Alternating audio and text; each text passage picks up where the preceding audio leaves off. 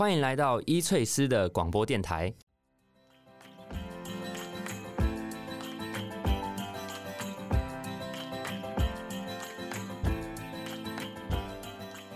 今天来宾是阿鲁米护理师，但今天他其实角色想要当主持人。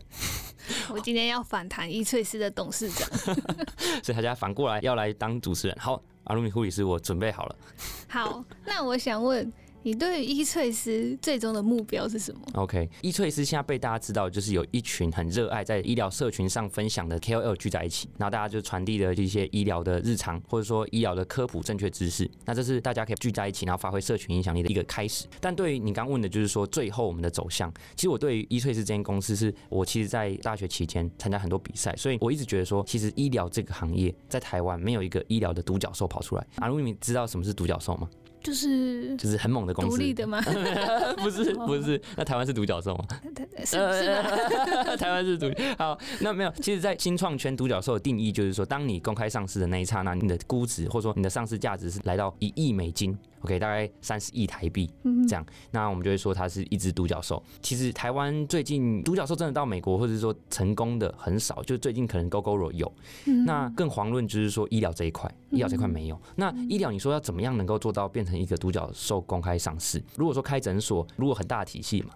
或许它营业额或什么，它的潜力其实都搞不好都有。比如说现在可以听得到核心医疗集团啊，或者各种很大，但他们不会想去上市，因为医疗这件事情真的太特殊了。反过来头来讲，就是说有没有东西是不是那么 hardcore 的医疗技术本身？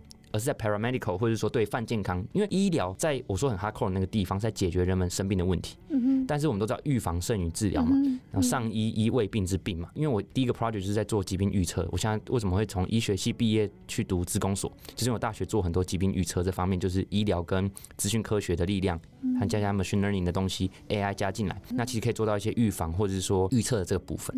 那我想到这个理念其实不单单只是在学术里面，它在商业领域也一样。商业其实大家不要觉得说它就是。可能为了赚钱，我们要换一个角度讲，就是说，现在说 Amazon 或者说在全球前十大市值的公司，他们都是促进这个世界效率。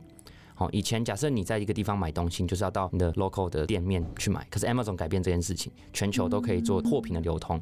OK，比如说你说 Apple 它改变这个世界什么事情？虽然说现在大家都被手机绑架，那或许它是元凶，但是问题是它改变一整个时代人们的行为模式。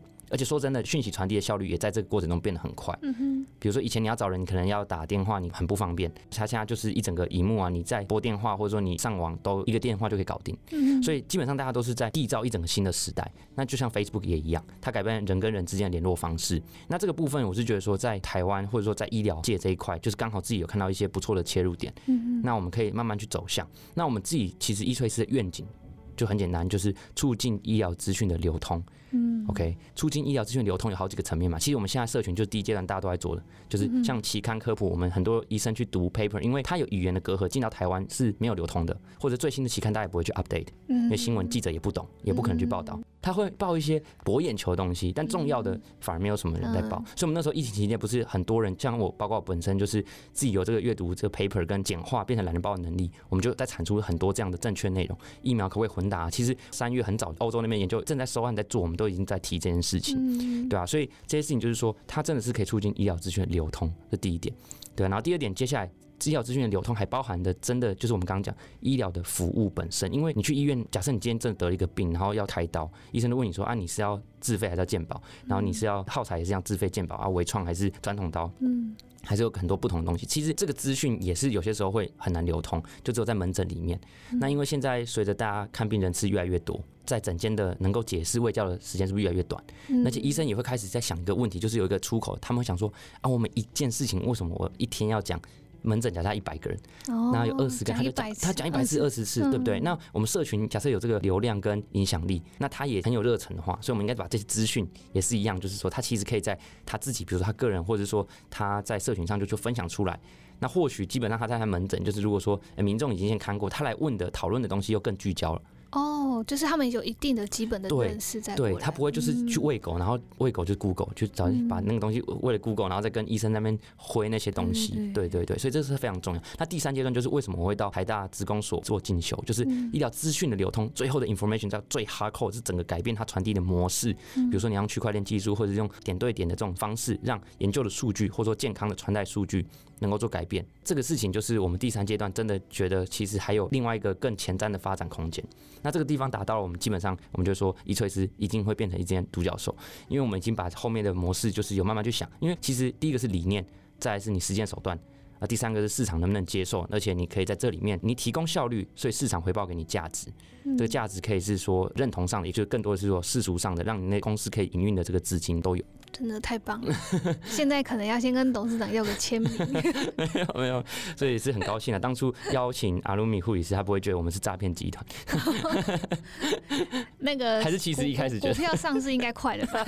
没有那么快，可能五年了。我们都 IPO 都会想说，哎、欸，是不是三到五年这样？但是假设你是一间新创公司，尤其是你要跟创投拿钱，你一定要把 IPO 的规划讲给人家听，而且讲给人家听不是随随便便说啊，我就是要 IPO 了，我就是要上市，没有那么简单。你要告诉他，所以为什么达到这个程度之后。你的营收到多少，所以你可以上市。这样的话，人家才敢，就是说一些很优秀的投资人，他们有很多资源，资源包含了金钱跟人脉，还有他们一些产业经验嘛，产业先驱经验跟资源链接，他知道这些这个产业上下游的关系，然后水平的整合的关系。因为他投你之后，他就想他跟你同一条船上，他就想要你成啊，因为你成他也才赚钱啊，所以这个过程中你就会加速的很快。因为我以前都从小到大喜欢打团战，然后我其实，在大学就是打球队，也是打篮球，也是团队运动。那如果说像去带国际职工，也不是一个人啊，你一个人去什么国际职工，你就是这叫国际苦行僧。嗯你一个人对你很用心，没错去做这件事情，但是二十个人来做，跟一个人做的发挥影响力完全不一样。对，所以我才觉得说要创办这一翠师，就是我觉得这很难得，因为尤其是如果还有些人是待在临床，你还要拨时间出来，或者说像你这样在做研究，你还要拨时间出来，然后去经营社群，这都是有热忱。然后也言之有物才会出来做这件事情，而且因为你言之无物，它就像是一个什么美食账或什么，哎，不是啊，就是美食账也有分品质啊。我的意思说，流水账，好，我讲流水账。那如果是流水账的话，其实就是会让人家觉得比较可惜，对。所以我们找到就是说，哎，看到阿鲁米就觉得，哎，里面东西太棒了，就是被大家分享这样，对对对，所以说一定要来跟他合作一下，这 样没错，对吧？那对我们医淬思，我对我本人，这就是一个闲聊的时间，这样。OK OK，那就感谢阿鲁米今天的主持，来这边陪我们聊天。好，好，下次见啦，拜拜。